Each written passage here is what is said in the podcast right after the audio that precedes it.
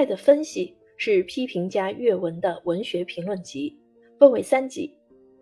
第一，从宏观角度描绘了二十一世纪二十年来的长篇小说景观，研究了新时代的女性意识与女性书写、好人定义的变迁、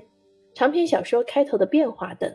由此折射出小说家对于世界、对于我们所处这个时代的理解的根意。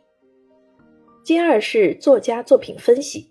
聚焦冯骥才、梁晓声、金宇澄、王安忆、邓一光、阿来。冯良、叶舟八位作家，展现了阅文近年来鲜活的文学批评风貌。第三是灵动的小品文，谈《红楼梦》，谈他爱的文学题材，谈他与文学的相逢，由句至微，完成一次对批评家阅文文学生活的完整说明。本书的作者阅文，中国作家协会创作研究部研究员，著有《沉默所在》。抒情的张力，获唐涛青年文学研究奖、